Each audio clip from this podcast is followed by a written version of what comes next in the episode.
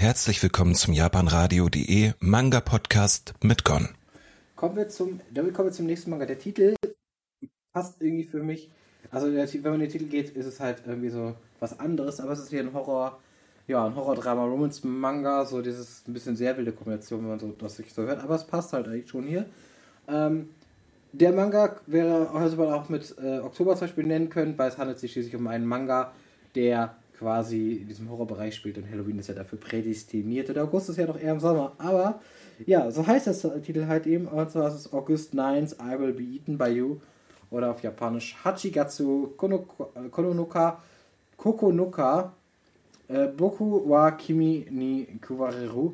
Und ähm, der Mangaka hier ist Tomomi, ist auch das erste Werk, was hier von dem Mangaka oder der Mangaka erscheint. Ähm, das gibt vier Bände in Japan, das ist noch eine Reihe und ein Band kostet bei uns 8 Euro. Ja, ähm, worum es so ein bisschen? Äh, es gibt eine Postkarte übrigens in jeder Erstauflage des Mangas, also wie gesagt, ich habe da Bock drauf, dann äh, holt euch das. Dann, was gibt es noch zu erzählen? Also, beim ersten Band müsst ihr euch wahrscheinlich beeilen, also, ja, ähm, weil ich denke mal, bei mir war es schon keiner mehr mit dabei, aber ich denke, freien Handel dürfte das noch zu bekommen sein. Ja, Ganze dreht sich um den guten Schüler ähm, Aoi. Der ist äh, eigentlich normaler Schüler und äh, hat aber ein Problem mit Stalkerinnen. Und deswegen hat er schon die Schule einmal gewechselt. Und auch hier, ähm, nach, nach, Wechsel quasi, passiert ihm wieder das Gleiche. Er wird wieder von äh, welchen Mädels angesprochen. Und dem hat er noch quasi jemanden, mit dem er sich ganz gut unterhalten kann. Allerdings äh, gibt es auch bei dieser Person dann wieder ein Problem. Denn äh, nicht nur, dass seine quasi Stalkerin von vorher, ähm, Ueda, wieder auf einmal dabei ist und wie er da ist, ähm, nee, also nicht, Miyako, meine ich, ist das natürlich, Entschuldigung, er ist die, die quasi angreift, die ihn angreift, sondern ist es so, dass äh, Miyako halt quasi dann ähm, wirklich äh, ihn dann sogar verfolgt wieder hat und aus der Schule und ja, ihn im Endeffekt aber dann vor Ueda beschützt, die jetzt seine aktuelle Mitschülerin ist und wie der eigentlich gedacht hat, der kommt gut mit ihr, die sich allerdings in einen ähm, Tausendfüßler Yokai verwandelt und ähm, quasi dann halt, äh, ja, nur wodurch er quasi sie gerettet wird.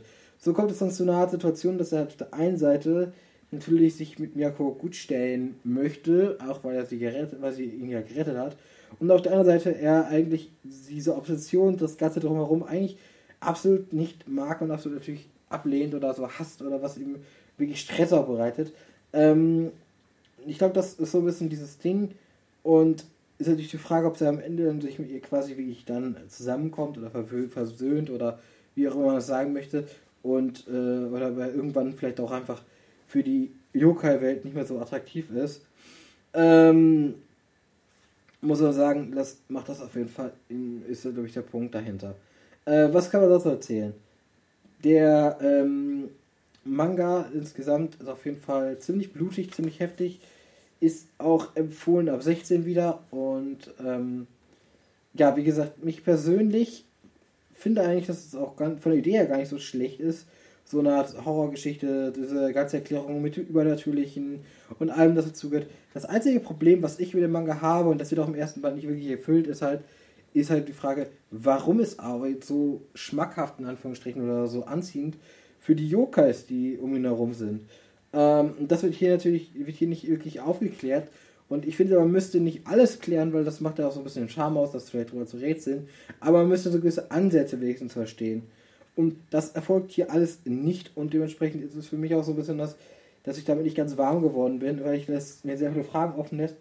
Ähm, ich persönlich würde gerne den Manga, ähm, würde persönlich zwar jetzt nicht unbedingt weiterlesen wahrscheinlich, weil dafür ist er mir dann eigentlich nicht interessant genug, obwohl ich an sich es interessant finde.